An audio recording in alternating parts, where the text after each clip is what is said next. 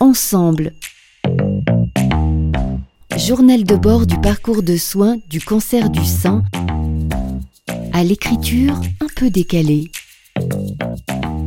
Patricia Osenlop, alias Enéis, et Laurent Saltini. Ensemble 11. Cette période plongée dans mon cancer, comme je l'ai déjà dit, n'a pas été comme j'aurais pu le penser. Une période angoissante. Au contraire, tout était différent. Une libération de ma vie d'avant. J'avais enfin le besoin de crier la beauté de la vie. Oui, la vie est belle. Si souvent oubliée, d'apprécier chaque instant.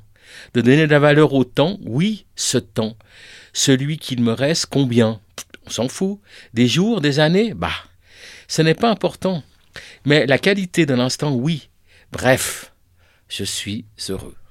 Annonce du cancer, choc de l'annonce, puis je suis dirigé vers la salle d'embarquement.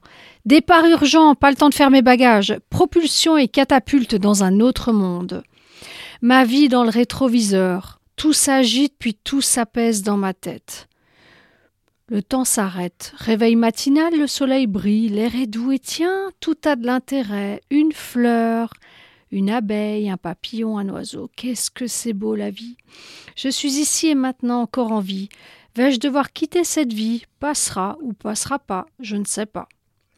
Mais ce que je sais, dans mon cocon, je revis libre, infiniment libre. Je savoure le temps qui m'est offert, comme jamais auparavant.